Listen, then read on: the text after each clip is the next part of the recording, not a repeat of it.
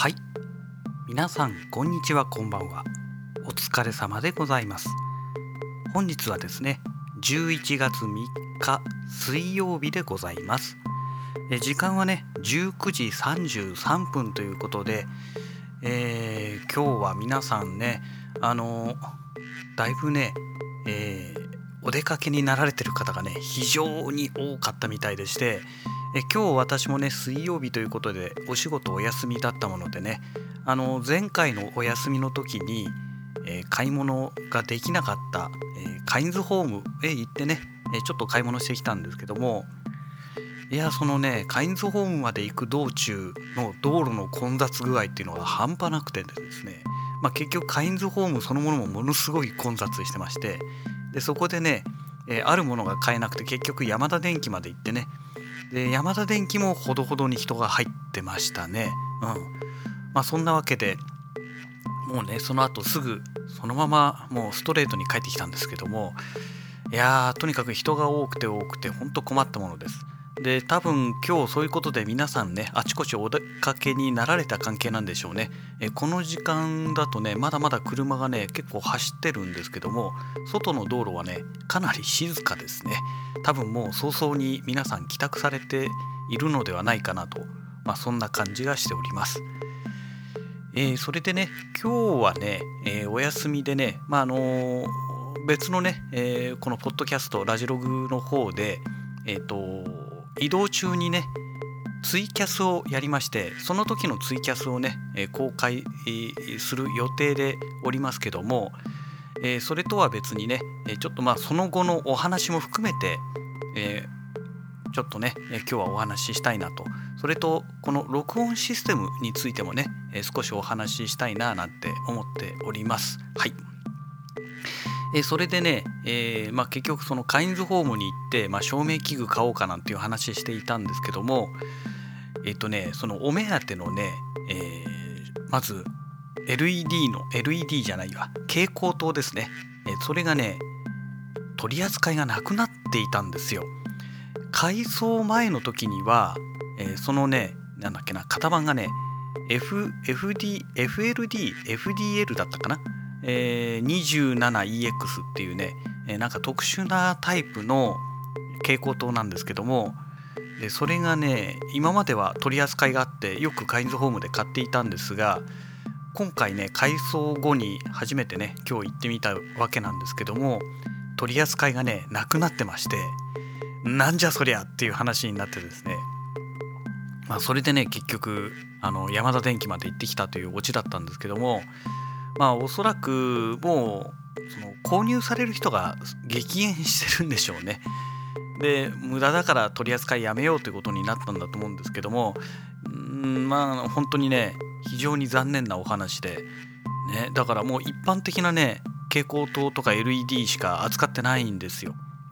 でただねあのー、電球型の LED はねすごい安くてですね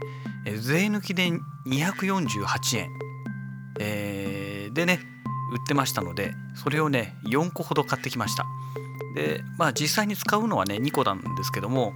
えー、3つのうちね3箇所のうち2箇所がね切れちゃってまして、えー、それでねえー、今日ね帰ってきてからその2箇所交換してでヤマダ電機で買ってきたその特殊なねタイプの蛍光灯をそれも、えー、つけましたけどもでねさっき、えー、まあ、この夜になるとね自動的に電気がつくようになってるんですけども、えその照明器具がついたらねいやまあ本当は明るくなってましてねびっくりしましたね。今まであの私が住んでるこの3階のところはねそこの照明器具はずっと切れっぱなしであの非常灯しかなかったので結構暗かったんですけどもやはりその照明がつくとねかなり明るくなったというね、まあ、当たり前のお話なんですけども、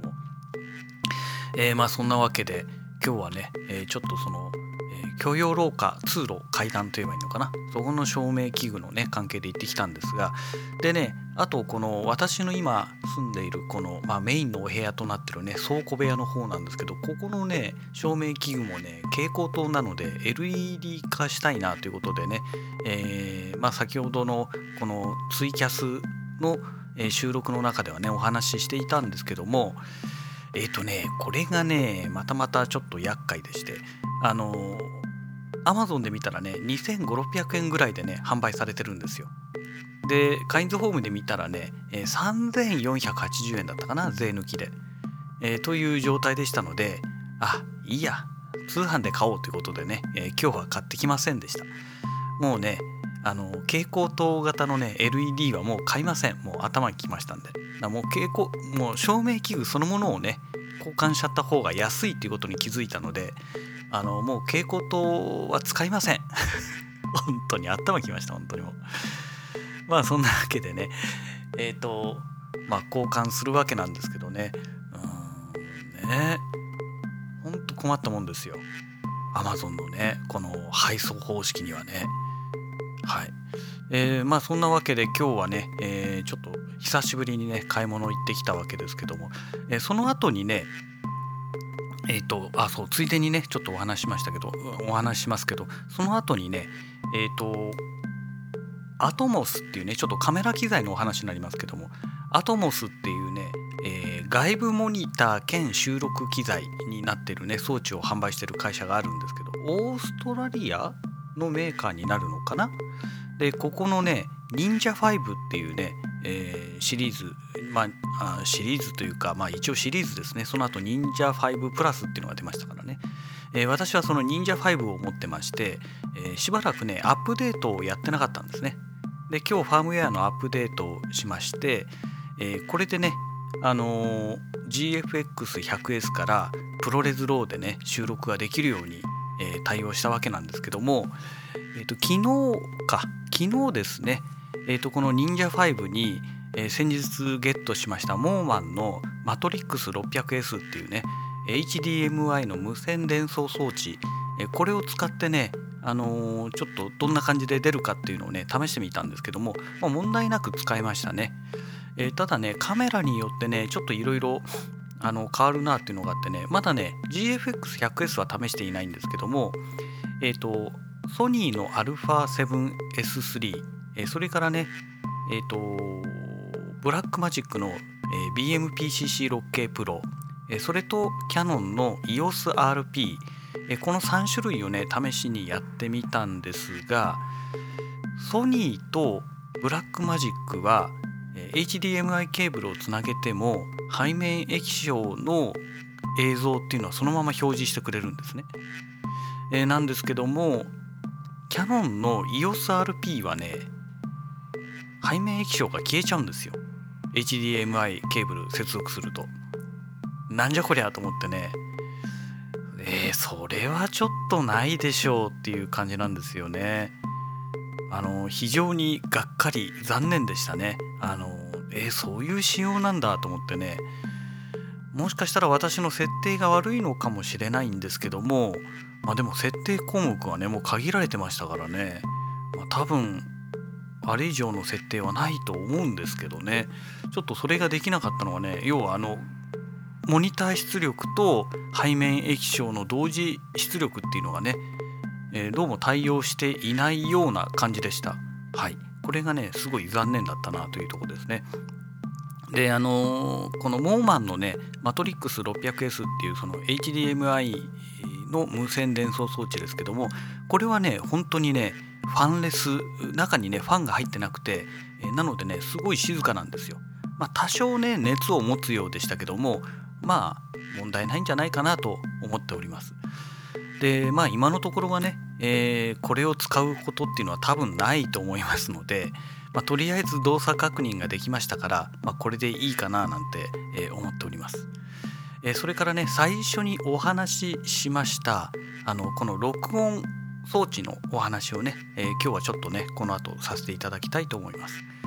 えー、ポッドキャストを作るにあたってですねまあいろんなやり方があると思うんですけどもえっ、とねまあここ数回の間にね、えー、録音装置を変えて、えー、やっているんですけども、えーと、まずあの Zoom Zoom の H1 っていうね、あのー、PCM レコーダー、えー、ハンディタイプのね非常にちっちゃなやつですね、えー、スティック状といえばいいんでしょうかね、えーまあ、スティックっていうと極端ですけども、まあ、そんな感じの、えー、棒状の形をしたね、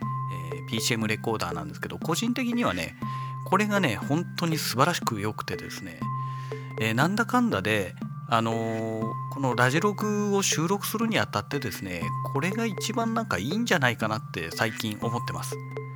えー、次におすすめなのがねえっ、とあれですね。やはり同じ Zoom なんですけども Zoom の、えーと、F2 というね、えー PC まあ、PCM レコーダーというかフィールドレコーダーっていう言い方でね、えー、販売しておりますけどこちらの商品ですね。えっ、ー、とこれはね何がいいかというとね32ビットフロート録音っていうのができるんですよね。えっ、ー、とその関係でねあの小さい音も大きい音も拾ってくれるっていうね、えー、で音割れもしないというね。まあ、そういうねメリットがあるんですね。ですから録音レベルとかね特にね設定する必要がないんですよ。だから電源入れて録音ボタン押して OK みたいなね。まあそういう使い方ができますので個人的にはねこれ全然ありだろうと思うんですが、えー、ただね私のこのポッドキャストを収録するこのラジログをね収録するという意味ではちょっとね使いにくい部分がありましてというのが極力ね私のこの声だけを収録したいわけなんですよ。まあポッドキャストですからね当たり前ですよね。えなんですけどもあのその小さい音も拾って大きい音も拾ってというこのね32ビットフロート録音の特性上ねあの私の声以外にも周りの音もね結構ちゃんと拾ってくれちゃうんですね。ですのでうんまあ、そこがね結構微妙なところだったりします。で特にあの私の場合ね、えー、朝晩のね通勤の時に収録したりしますのでその時にあの車の走行音とかね、えー、そういうものがね結構拾ってしまいますからうんちょっとどうなのかなっていうのが正直あります。はいえー、で最近はね、あのー、この録音レベルこの F 特に F2 でね収録した場合ですねどうしてもこの音の強弱がかなり激しいものですので、えー、そのかなりね上がってしまった部分は逆にこの、えー、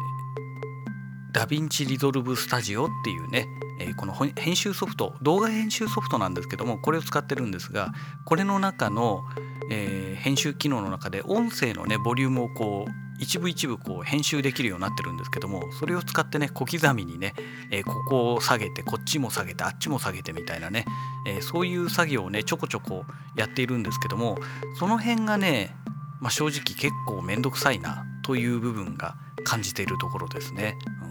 まあ逆にそれをやればね、えー、一箇所だけドーンと飛び抜けて出るってこともなくなるんですけどもうんちょっとねその音の強弱がね結構激しいんですよ。でどうしてもこの車を運転しながら収録してますとどうしてもこのマイクと口がね離れてしまうケースとかがあったりとかね、えー、どうしても運転に集中しながら話しますからあの声がね、えーと、意識しながら話しているつもりではあるんですがやっぱり声の強弱がね変わってしまうという部分がありますのでその辺がやはりねこの編集の時に面倒が発生する原因になるのかななんて思っております。で最後にね、まあ、今収録してるこのやり方ですね、えー、ロードの USB ミニっていうマイクを使って、えー、この録音そのものはね、えー、iMac 今 iMac ですけど Windows でもあるんですけども RODE Connect っていうね無料のソフトがあるんですが、まあ、これを使ってね音声を今収録しておりますでねこれがね一番ね安定してるんですよね。で今ねあの室内で収録しているんですがやっぱりねいろんな音がね室内で鳴っているんですけどもこの RODE Connect はねノイズリダクションがねとにかく優秀なんですね。ですので、えー、ちょっとした音だったらねだいたい消してくれてしまうっていうね。で特に今使ってるこのロードの USB ミニっていうのは USB 接続のタイプのコンデンサーマイクを使ってるんですね。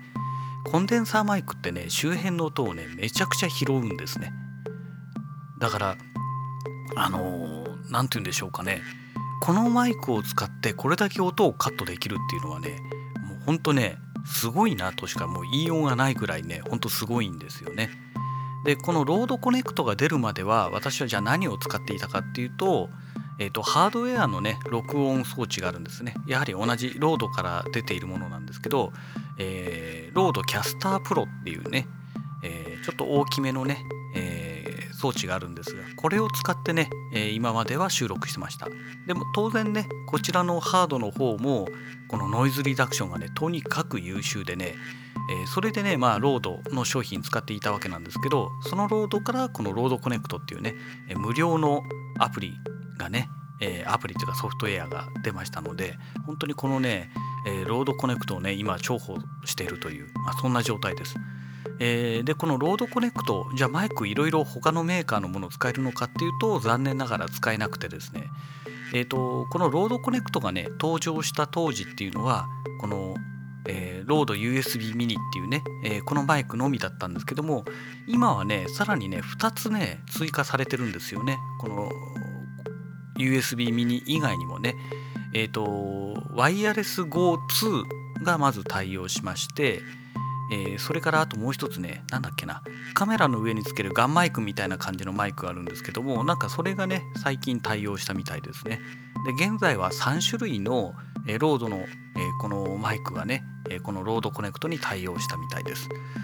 えまあ個人的にはこのね、えロード USB ミニがね一番ねあのコスパがいいかなと思うんですよね。パソコン持ってる人、まあ、Windows でもね、あのーマッキントッシュでも今マッキントッシュとは言わないですね、えー、Mac でもね、